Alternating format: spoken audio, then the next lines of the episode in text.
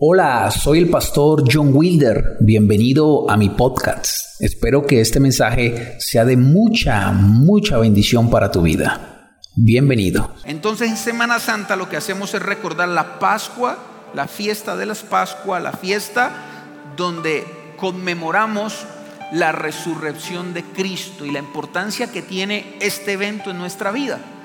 Para hablar un poquito entonces de de la resurrección, aunque hoy no voy a tocar el tema de la resurrección porque tengo entendido que eso queda para el domingo, según lo que vi por ahí en unos anuncios. Sí quiero hablarle antes de la resurrección. ¿Qué pasó con Jesús antes de que fuera levantado de entre los muertos, como dice la escritura?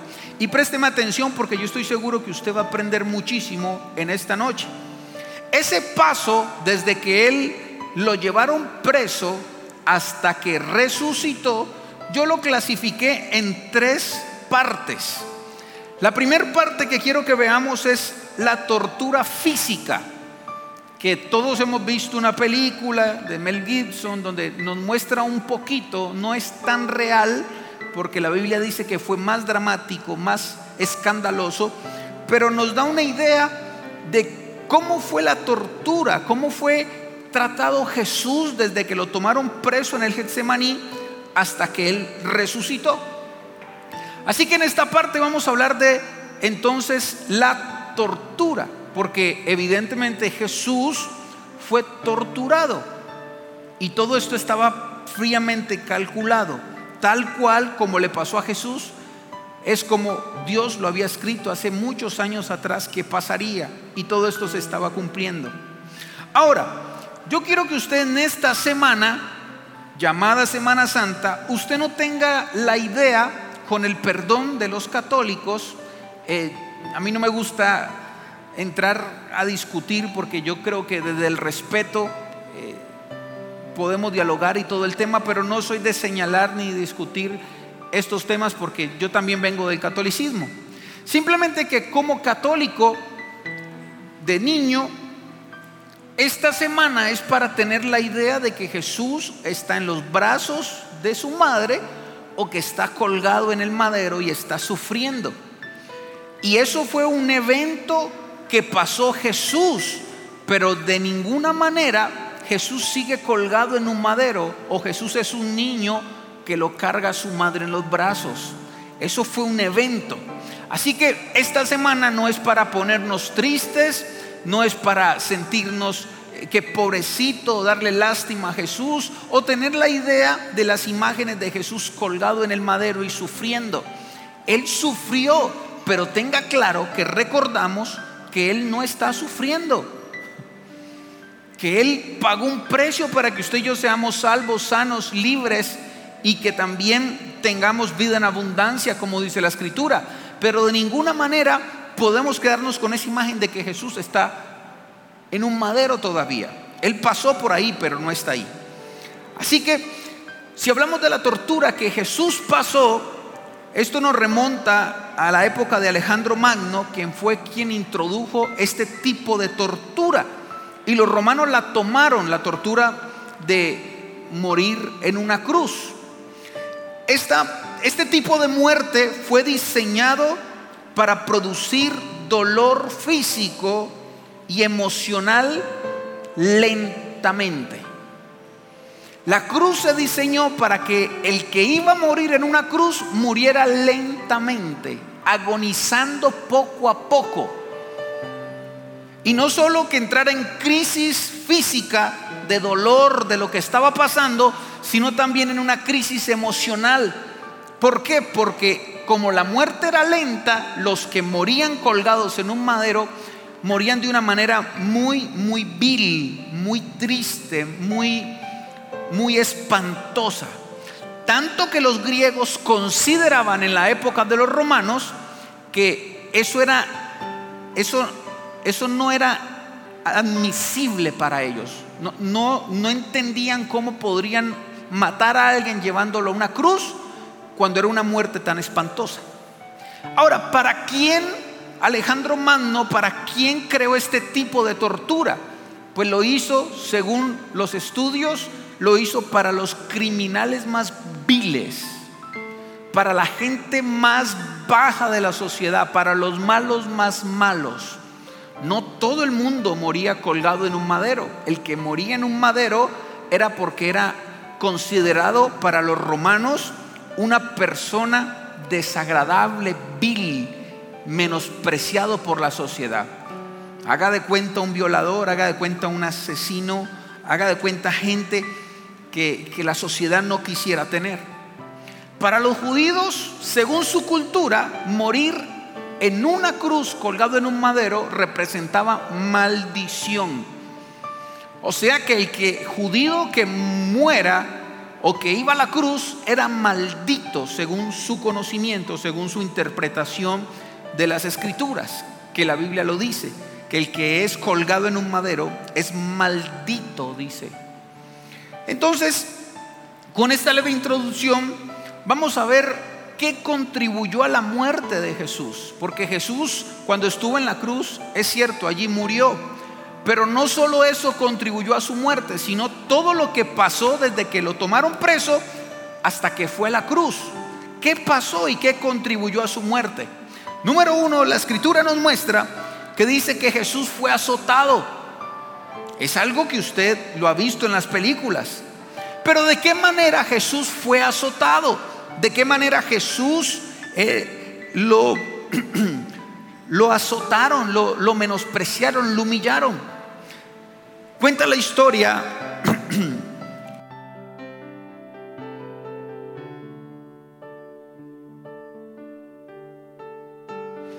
Cuenta la historia que los azotes o las correas con que a Jesús lo golpeaban eran correas de cueros entrelazadas y en sus extremos tenían bolas de plomo con trozos agudos de huesos y dientes de ovejas afilados. Es decir, el, el, el látigo era cuero entrelazado, en las puntas tenía bolas de plomo y dentro de las bolas de plomo tenía huesos y dientes afilados para que cuando le daban al individuo no solo lo golpeaban y hacían traumas en su cuerpo, sino que cuando lo golpeaban, estos dientes y estos huesos se incrustaban en la piel y cuando lo alaban, se traía la piel, desgarraba al individuo de alguna otra manera y lo que hacía era poco a poco entonces traer no solo dolor, sino la humillación que representaba ser golpeado. Lo desvestían y lo amarraban en un pilar, lo azotaban en la espalda, piernas, costillas, glúteos. Las bolas de plomo con los dientes arrancaban pedazos de su piel. Por si fuera poco, la costumbre dice que se imponía el castigo con burla y escarnio. No solo era el tema de pegarle y arrancarle la piel a Jesús, sino que también lo hacían humillándolo, burlándose y tratándolo mal. Tal cual parecido como usted lo ve en la película. Mateo capítulo 27, versículo número 26, dice la escritura, entonces le soltó a Barrabás y habiendo azotado a Jesús, le entregó para ser crucificado. Mateo 27, 26. Nos muestra entonces de que Jesús realmente, según este versículo, fue azotado, fue menospreciado.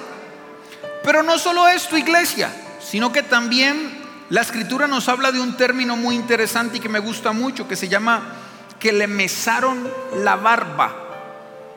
Según Isaías 56, Mire lo que dice Isaías 56. Habla de que a Jesús le mesaron la barba, pero que también le tiraron esputos.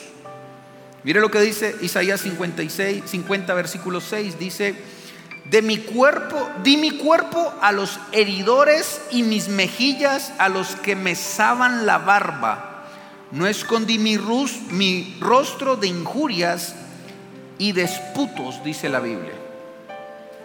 Cuando habla de mesar la barba, mesar la barba significa, escuche esto, cogerle la barba al individuo y alarla hasta que se la arranquen. Eso es mesar la barba. O sea, Jesús lo tomaron por su barba y se la alaban hasta que se la arrancaban de la piel. Para los que tenemos barba o los que tienen bigote, ¿saben cuánto duele que le arranquen un pelito? ¿Cierto que sí? Ahora imagínese usted con una barba así como lo usaban los judíos y que lo cojan con las manos y le alen con fuerza. Eso es mesar la barba. Pero no solo quiero que usted tenga en cuenta el dolor, porque eso es un dolor tremendo, sino que culturalmente lo que significaba que a un judío le arrancaran su barba, porque la barba tenía una representación, es más, era se dejaba en pos de obediencia. Dice la escritura en Levítico 29, 27 que Dios mandó a los judíos como mandato que todos los hombres debían dejarse su barba larga. Es decir, nunca la iban a despuntar. Pero no solo eso, sino que culturalmente el hombre que tenía barba, la barba representaba virilidad, representaba ser un hombre de verdad. Los jóvenes judíos no se consideraban adultos hasta que no tuvieran barba. Así que si un joven llegaba a los 30, 40 años y no le salía barba, no era considerado como adulto según la cultura judía. Y si un niño de 12 años ya le salía barba, pues según la cultura ya era tomado como un hombre, ya debía ir a trabajar, ya debería responder por, por sí mismo. Pero la humillación de arrancar su barba, porque la Biblia dice que no debía afeitarse la barba. Así que era intocable la barba, como quizás el cabello de la mujer, como quizás el maquillaje, como quizás alguna cosa. Lo que representaba para él era una humillación fatal, que le mesaran su barba, que le arrancaran su barba. Era una humillación cultural arrancar la barba. También nos habla de los esputos. Dice Isaías 56 que él recibió esputos. Pastor, ¿qué significa esputos? Esputos son flemas. No es saliva, no es escupir saliva es escupir, como lo llamamos en, en nuestra región, escupir gargajos en la cara. Eso es esputos. Y dice la escritura que él no escondió su rostro, no solo para que lo maldijeran, lo burlaran, sino no escondió su rostro cuando aquellos hombres que lo estaban castigando le escupían la cara con flemas con gargajos como lo conocemos en nuestra región. Ahora, esto es una humillación tremenda. Esto es una humillación brutal. Y no solo por el hecho del asco, de, saber de que te están escupiendo la cara y no responder, sino también lo que representa en la cultura. Según la cultura de los judíos, si usted y yo estamos charlando estamos aquí y yo hago y escupo el suelo, eso representa una falta de respeto. Por eso cuando Jesús escupió el suelo, hizo lodo y lo untó en los ojos de aquel ciego, para los judíos eso representó un irrespeto tremendo, porque culturalmente el que escupía delante de alguien al piso es decir, si usted escupe mientras hablamos, la ley judía me permitía a mí apedrearlo y matarlo, solo por escupir delante mío. Ya era una ofensa, ya se sentía la gente ofendida por escupir al piso, que Jesús escupió en el piso, por eso la gente se ofendió. Pero aquí no era ni siquiera escupir al piso para que Jesús como judío se ofendiera, sino que fue en la cara fue en el rostro. Yo no sé si a usted le pasa conmigo, pero yo creo que no hay nada que le dé a uno más rabia que le toquen la cara, ¿cierto? Y dice la escritura que Jesús no se negó a ser escupido, no se negó a que le cogieran la barba y se la arrancaran. Porque una cosa es que usted se niegue, una cosa es que usted no pueda evitarlo, otra cosa es que usted pudiendo evitarlo, no lo haga. Es decir, si a mí me amarran a las fuerzas y me van a arrancar el cabello, yo voy a tratar de que no lo hagan, aunque posiblemente lo hagan porque estoy amarrado. Pero Jesús, estando amarrado y pudiendo quitarse las esposas, digámoslo así, se dejó. Se dejó. ¿Quieren humillarme? Aquí estoy. Y fue la enseñanza que le dio a Pedro. Le dijo, Pedro, tú no necesitas palo ni, ni, espada ni nada. ¿Tú crees que yo no oraría al Padre y Él le mandaría ángeles y me rescataría y me ayudaría? Pero todo esto es necesario. Es necesario que me escupan la cara. Es necesario que me humillen culturalmente y me arranquen la barba. Es necesario que me arranquen pedazos de carnes de mis espaldas, de mis glúteos, de mi carne, de mis mejillas, de mis pies. Es necesario. Y pudiendo evitarlo, yo no lo voy a hacer porque es necesario. Ahora, este sufrimiento, tal cual como se lo estoy nombrando, tuvo que ver, la tortura tuvo que ver porque era el camino.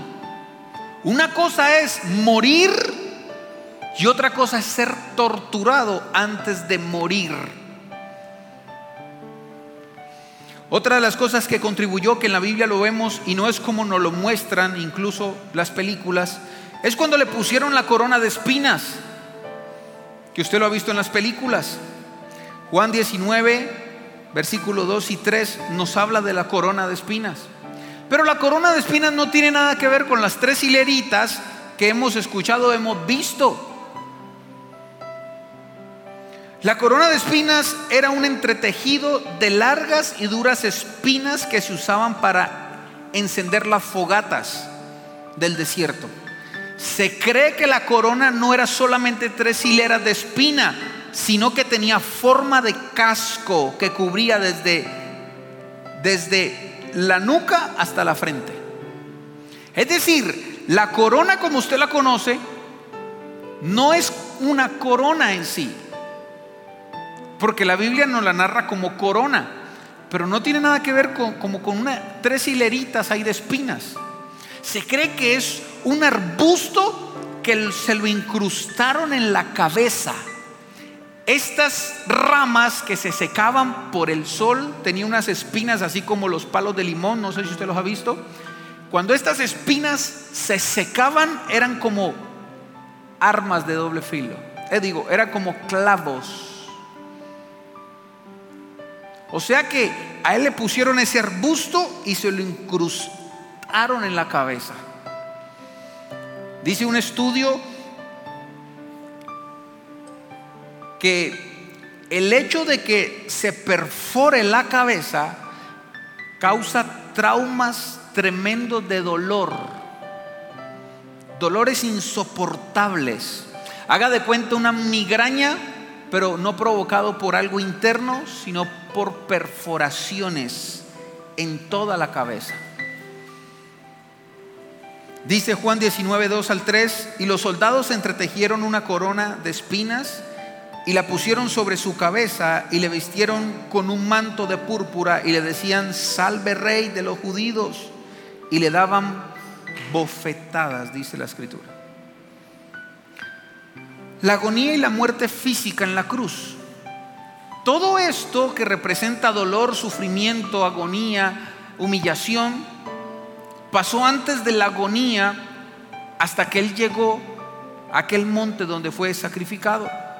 Pero antes de llegar ahí, cuando Él empezó a hacer la procesión de que usted ha visto en la película, que Él tomó la cruz y caminaba herido, caminaba con la corona de espinas, caminaba...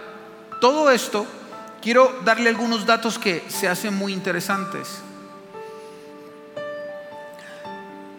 Él cargaba una cruz, la Biblia habla de patíbulo, y esta cruz pesaba aproximadamente 136 kilos.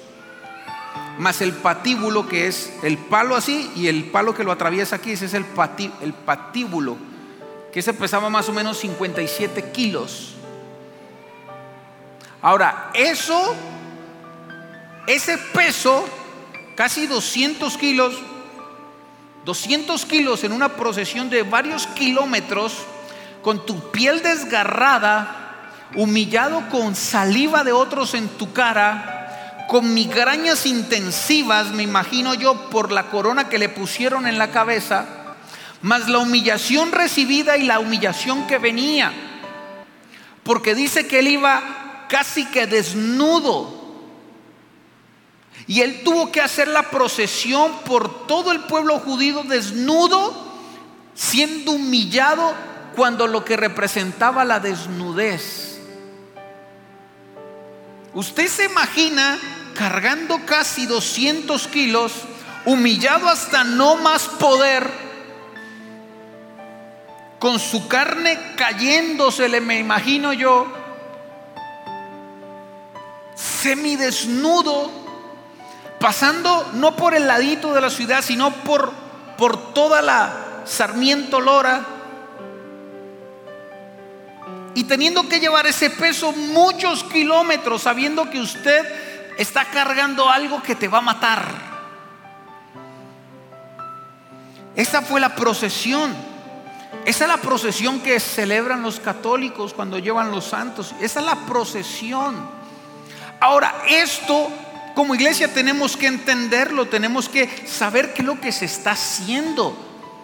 Tenemos que darle valor a esto porque no solo ir a la cruz, sino todo lo que representa mientras llega a la cruz. Primera de Pedro capítulo 2 versículo 21 al 25. Quiero que se lleve este versículo en su corazón y nunca lo olvide. Dice Primera de Pedro 2 21 al 25 dice, quien llevó él mismo nuestros pecados en su cuerpo sobre el madero, dice la escritura. Para que nosotros estando muertos a los pecados, vivamos a la justicia y por cuya herida fuisteis sanados, porque vosotros erais como ovejas descarriadas, pero ahora habéis vuelto al pastor y obispo de vuestras almas. Todo esto que se celebra esta semana, mientras Jesús era humillado, mientras Jesús experimentaba el dolor al límite, el único pensamiento de Jesús que debería ser el pensamiento de nosotros ahorita, en este momento, en esta semana, es que Él pudo soportar todo eso por amor a ti, por amor a mí. Mientras Él cargaba el madero y Él era humillado, Él decía, esto vale la pena porque 2021 años más adelante yo quisiera ver una iglesia que se acuerde que yo pagué un precio, que no es que yo solamente quise y como Dios dije yo voy a, salvarlos, sino que siendo Dios se despojó y sufrió, fue humillado, fue pisoteado, fue todo lo que le estoy mostrando con el único propósito de que usted entienda que Él lo hizo fue por usted y por mí. Eso es Pascua. Eso es la Semana Santa. Pero le voy a hablar de lo más impactante para mí que me conmueve cuando aprendí esto, cuando se me iluminó esto. Que es la tercera parte, que es la muerte espiritual. Porque no solo es tragedia, no solo es eh, maltrato, no solo es humillación, sino que también, y no solo es muerte natural, sino la muerte espiritual que experimentó, valga la redundancia, Jesús. Por primera vez en la historia, el Padre en momentos difíciles de un hijo lo dejaba solo. ¿Sabe? Cuando Esteban estaba muriendo apedreado, Esteban miró al cielo y dijo, Señor, perdónalos. Señor, recíbeme. Señor, estoy feliz mientras lo golpeaban con las piedras. Porque mientras estaba experimentando la muerte por causa de Jesús, Dios estaba en ese momento mientras moría fortaleciéndolo, estaba mientras moría llenándolo, estaba mientras moría dándole ánimo, dándole fuerza para soportar los momentos difíciles. Y eso es justamente lo que nos pasa a nosotros como hijos. Entenderte que cuando estamos en momentos difíciles, siempre tenemos al Padre ahí diciéndonos se puede, diciéndonos y dándonos fortaleza. Cuando tú sientes que vas a caer, que vas a retroceder, en medio de eso el Padre nunca deja a sus hijos solos. Y Esteban lo experimentó mientras moría. Pedro lo experimentó mientras le cortaban la cabeza. Juan lo experimentó mientras lo tiraron a una isla para que muriera solo. Pero resulta que Jesús, el Hijo de Dios, cuando estuvo en la cruz y necesitaba al Padre que estaba agonizando, Él nada más dijo, Padre, Padre, ¿por qué me has abandonado? Cuando más Jesús necesitaba al Padre, Él siente en su agonía, ¿por qué me abandonaste? Y esto es poderoso porque yo no puedo entender, falta de que venga revelación, cómo es posible que en el momento más difícil de Jesús, cuando está a punto de dar su vida por toda la humanidad, el Padre lo deja solo. Mateo 27, 46. Mire lo que dice la escritura, mire lo que dice cuando Jesús estaba colgado en el madero, cuando estaba dando sus últimos, su última respirada, su último dolor, cuando estaba a punto de que sus ojos se cayeran. Dice la escritura, cerca de la hora novena, Jesús clamó a gran voz, con dolor, con agonía diciendo, Elí, Elí, lama sabatani. Esto es, Dios mío, Dios mío, ¿por qué me has desamparado? No me parece justo. No entiendo por qué, por qué rayos en el momento más difícil de la vida de Jesús como humano, él siente que el Padre que lo ha respaldado durante toda su vida en la tierra, lo deja solo.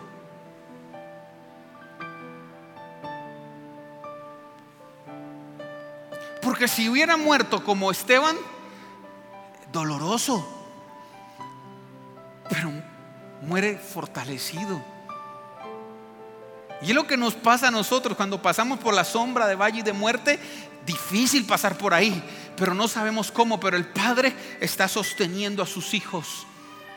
Y cuando más solo nos sentimos y cuando más solo creemos que estamos y cuando menos opciones vemos a la salida, es cuando más el Padre está sustentándonos, aún en medio de nuestros errores, aún en medio de lo imperfecto que somos. Ahí está Dios, en la promesa, yo estaré contigo todos los días hasta el fin del mundo.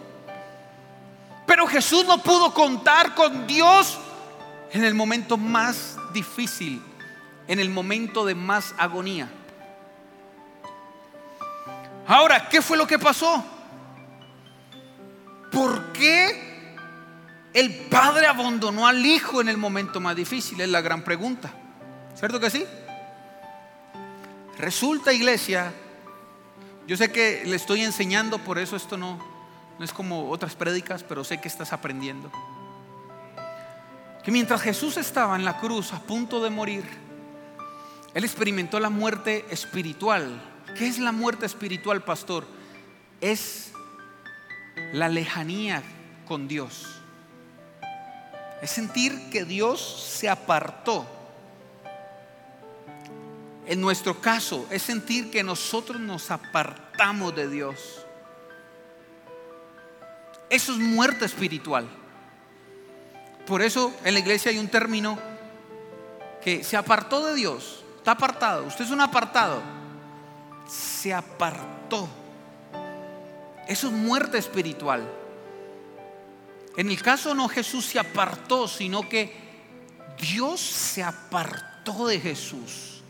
Experimentó muerte espiritual. Ahora, ¿por qué, pastor? Porque la Biblia dice, escuche esto, que los pecados hacen división entre Dios y los hombres. Y lo que Jesús había planeado era que en ese momento, cuando estaba en la cruz, Él lo que era era un depósito, un basurero. Él estaba en ese momento recibiendo todos los pecados de la humanidad. No solo los pecados de ese momento y del tiempo pasado en aquel momento, sino que en Él se estaba depositando todos los pecados venideros y futuros. Es decir, usted no estaba ni por la mente de nadie nacer, ni mucho menos pecar. Y Jesús en la cruz estaba haciendo el depósito de tus acciones, de tus embarradas, de tus pecados, de tus mentiras, de todo lo malo que nosotros hacemos. Jesús los estaba recibiendo en ese momento. Yo me imagino un poco de pecados entrando en Jesús y tomando a Jesús y tomando a Jesús. Y Jesús diciendo, Padre, te necesito, pero ¿por qué me has abandonado? Porque justamente en ese momento Jesús era un basurero de pecado. Y la Biblia dice que Dios no compagina con el pecado. Aunque Dios amaba a su hijo, en ese momento su hijo estaba lleno de pecado. Estaba pagando por el pecado. Y el pecado hace una división entre la santidad y el individuo. Así que Jesús experimentó lo más doloroso, que es sentir que el Padre se le fue.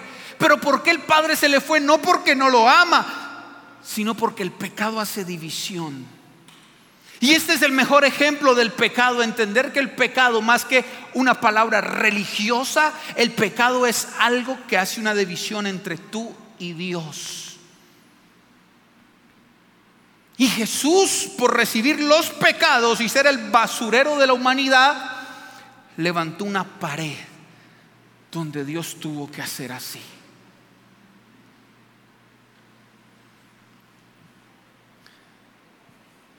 Por eso Jesús dijo, Eli, Eli,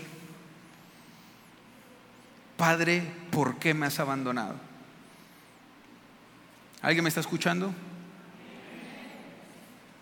Se volvió un depósito, o más bien el basurero más grande de la historia. Él llevó todo el pecado de la humanidad. Y debido a que el pecado que él cargó, experimentó lo peor de lo peor, que es la separación espiritual la separación entre Dios y el Hijo, el Hijo y el Padre, el Padre y el Hijo. Yo sé que ser golpeado es duro, pero no hay nada más terrible que sentir que Dios se te aparte, o en este caso que te apartes de Dios. Y en los momentos más difíciles Jesús dijo, Elí, Elí, Ahora, ¿será que la Pascua no es digna de recordarla por lo menos una vez al año? Entendiendo de que lo que tú hiciste mal, las decisiones que tomaste mal, hace más de dos mil años atrás, alguien las cargó por ti, las llevó por ti. Y eso le produjo el dolor más grande de su vida, que era sentirse lejos de Dios, por amor a ti. Para que tus culpas ya no las cargues tú, sino que las cargue la, en la cruz Jesús. Por eso la escritura dice que Él llevó todos nuestros pecados. Por eso la escritura dice que en Él nosotros somos libres. Ahora, cuando Jesús muere para ir terminando y cierra los ojos, dice la escritura que Él resucitó al tercer día. Ese mensaje es poderoso de la resurrección. Pero quiero dejarlo hasta aquí, cosa que yo no sé si usted lo ha pensado. ¿Qué pasó en los tres días? Tres días. Jesús estuvo muerto tres días. Pero ¿qué pasó en los tres días antes de que Él resucitara? Hay un versículo base, aunque esto es, está muy lleno de teorías. Dice 1 Corintios 15, 4 que Él resucitó al tercer día. Es nuestra base para entender de que Jesús estuvo muerto tres días. Pero ¿qué pasó en estos tres días? Se rumora muchas cosas porque la Biblia no es muy concreta en el tema, pero sí nos da luz de algunas cosas que pasaron. Primera de Pedro 3, 18 al 19. Dice la escritura que Jesús fue a predicar a los cautivos. La teoría dice que Jesús fue al infierno, cosa que sí es una mentira. Jesús no fue al infierno. Jesús fue al Hades. Apocalipsis nos habla de la diferencia del Hades y el infierno. El infierno es un lugar destinado para la muerte, para la exterminación. El Hades era como el círculo de la muerte, por decirlo así, lo que también llaman el seno de Abraham, que es donde todos los que habían muerto antes de que Jesús viniera al mundo iban a este lugar a esperar condenación. Los que murieron en Cristo esperaban salvación, los que murieron sin Cristo, sin Dios, esperaban condenación. Y en este lugar dice que pasó por allí tres días y en estos tres días dice la escritura que estuvo predicando, enseñando. ¿Qué estuvo enseñando, pastor? Número uno. Por eso es Pascua, porque vino a dar un salto. tremendo trasladó a los que murieron en Cristo del Hades al lugar eterno del paraíso. Todos los que morían iban al Hades, pero cuando Jesús estuvo en la cruz al lado de dos, ¿de dos qué? De dos ladrones, Él le dijo, no, ciertamente hoy estarás en el paraíso. Lo que Él hizo fue trasladar, escuche esto, trasladar a todos los que habían muerto con Dios. Moisés, Abraham, todos los del Antiguo Testamento, Noé, y los llevó al paraíso. Pero no solo hizo eso, sino que también dice la Biblia que estos, durante estos tres días hizo otra cosa, que dice que le predicó a los cautivos. ¿Cómo así que a los cautivos? En otras palabras, lo que él hizo fue proclamar, y escucha esto porque con esto voy a cerrar, proclamar victoria sobre Satanás. Yo creo que usted iba a decir amén, aleluya, gloria a Dios. Pero bueno, Salmo 68, 18 dice que Él llevó cautiva la cautividad.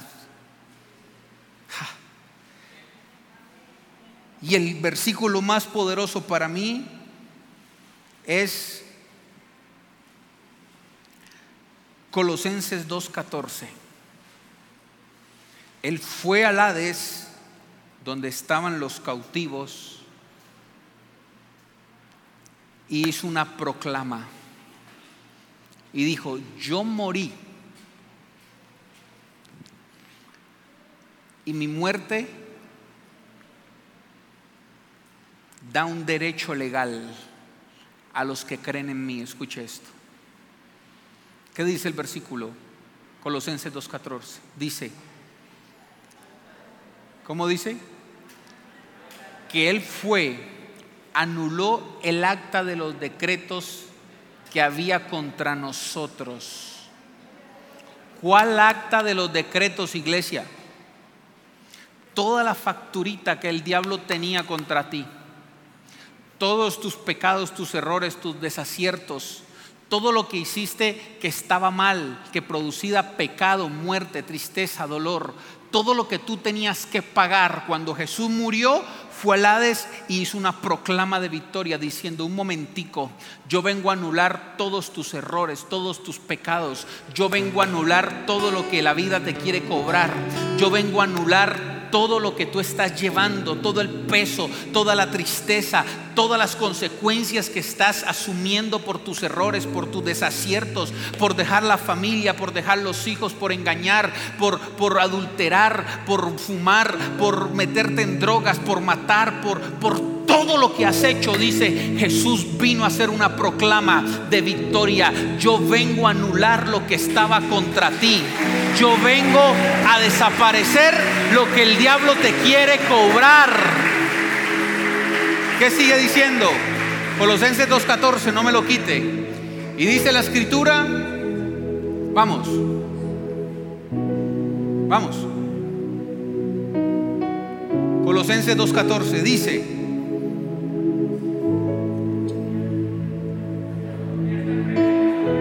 que nos era contraria, dice, quitándola de en medio y clavándola donde? En la cruz. y despojando a los principados y a las potestades y exhibiéndolos públicamente, triunfando sobre ellos en la cruz. Para los que alguno esta imagen chorreando de sangre significa pesar, para los hijos de Dios esta imagen significa exhibir públicamente tus errores y pagar por ellos. Así que por eso Jesús dice, ¿quién te acusa si yo pagué por ellos? ¿Quién te va a maldecir si yo te bendije? ¿Quién va a hacer que caigas en derrota si yo te di la victoria? Jesús fue al Hades y hizo una proclama de victoria. Mis hijos serán victoriosos a partir de hoy. Por eso la iglesia celebra la Pascua, que es el salto. El salto, ¿cuál salto? El salto de pagar mis errores con mi vida al salto de creer que Jesús hay vida y que todo lo que yo hice se lo lleva Jesús a la cruz. Por lo tanto, cuando nosotros estamos sin Cristo, tienes que pagar. Pero cuando das el salto hacia Cristo, Jesús dice, ya pagué por ti. Tú eres más que victorioso. Eso es Pascua.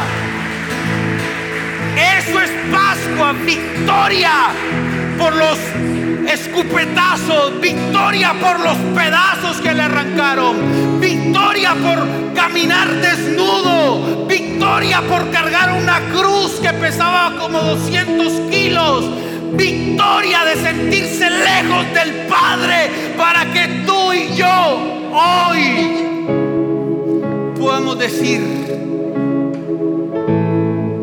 ¿dónde están mis acusadores? ¿Dónde están los que me acusan? Como le dijo Jesús a esta mujer que le iban a apedrear, le preguntó, ¿dónde están los que te acusan? No quedó ni uno. ¿Dónde están los que te acusan? Si Cristo pagó por ti. Yo no sé usted, pero yo creo que hemos dado el salto, la Pascua Hemos dado el paso. Hemos, hemos decidido que Jesús sí. Le hemos dicho a Dios que sí, le hemos creído a la sangre del Cordero, hemos creído que Él está en nuestra vida, hemos creído que Él es el alfa, el omega, el principio, el fin, hemos creído que realmente en Él somos justificados, hemos creído que realmente lo que hizo Jesús no es un cuento de Heidi, no es un cuento eh, hechizo, no es una historia inventada, es algo que se hace real cuando das el paso Colócate de pie porque quiero terminar. Yo no sé si en esta noche has dado el paso, la Pascua. Yo no sé si no te has tomado en serio lo que Jesús realmente hizo por nosotros. Yo no sé si estás apartado, si estás tibio, si estás en problemas como yo. Yo no sé cuál es tu circunstancia, pero hoy el mundo celebra Semana Santa. Nosotros celebramos que dimos el paso en Jesús y que en Jesús somos más que vencedores y que no hay nadie que te acuse y que no hay nadie que pueda hacerte pagar lo que Jesús pagó. Hoy tienes que salir de este lugar dando el salto en Jesús, porque la escritura dice que Él vino, eh, como dice Juan 3:16, como dice, de tal manera Dios amó al mundo que dio a su Hijo unigénito para que todo aquel que en Él crea no se pierda. Jesús vino por todos, pero realmente no se pierden los que creen en Él, los que dan el salto. Semana Santa es un momento para volver a dar el salto. ¿Cuántos dicen amén? Levanta tus manos, por favor. Gracias Jesús. Celebramos a un Cristo resucitado. Levanta tus manos. Da el salto en esta noche. Da el salto. Yo no sé cómo estás con Dios. Yo no sé qué ha pasado contigo y Dios. Yo no sé qué ha pasado, pero este es el momento de dar el salto. Vamos, conmemora la Pascua, que significa un paso. Yo no sé qué pasó, yo no sé qué ha pasado, yo no sé cómo está tu condición con Dios, yo no sé si estás que tira la toalla, yo no sé, yo no sé qué está pasando. Lo único que te estoy diciendo es que tienes que decidir bien, tienes que volver a dar el paso, tienes que volver a dar el, salto, el salto hacia Jesús. Hoy es una noche para que decidas nuevamente, para que empieces otra vez, para que lo que Jesús hizo en la cruz no se quede solo en un cuento, sino que sea una realidad en tu vida. Así que levanta tus manos y vamos a orar. Padre, en el nombre de Jesús te pedimos perdón. Vamos, póngase a cuenta con Dios del salto, del brinco, del paso otra vez. Dígale, Señor, vuelvo a aceptarte. Vuelvo a tus caminos, vuelvo Señor a intentarlo, vuelvo a llenarme de ti en medio de la dificultad, vuelvo a decirte que sí Señor.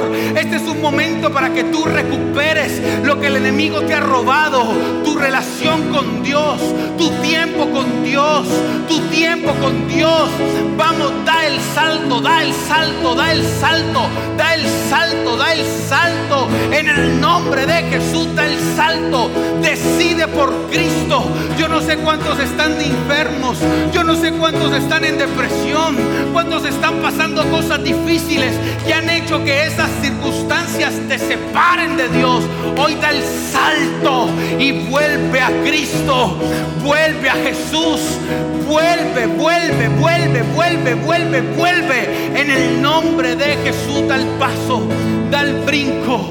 Da el brinco. Da el paso Pascua es dar el salto. Pascua es volver a renovar tus votos con Dios de santidad, de entrega, de, obediencia, de amor, de volver a caminar. Yo no sé cómo estás caminando, pero hoy da el paso a volver a caminar firme con Dios. Él murió, pero no está muerto.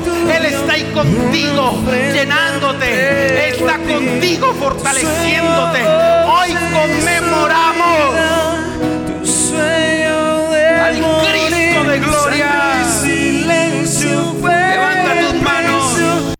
Deseo que hayas escuchado a Dios a través de este podcast, aspirando que puedas realmente aplicarlo en tu vida para que provoque cambios sobrenaturales en la misma. Soy el pastor John Wilder y hasta la próxima. Bendiciones.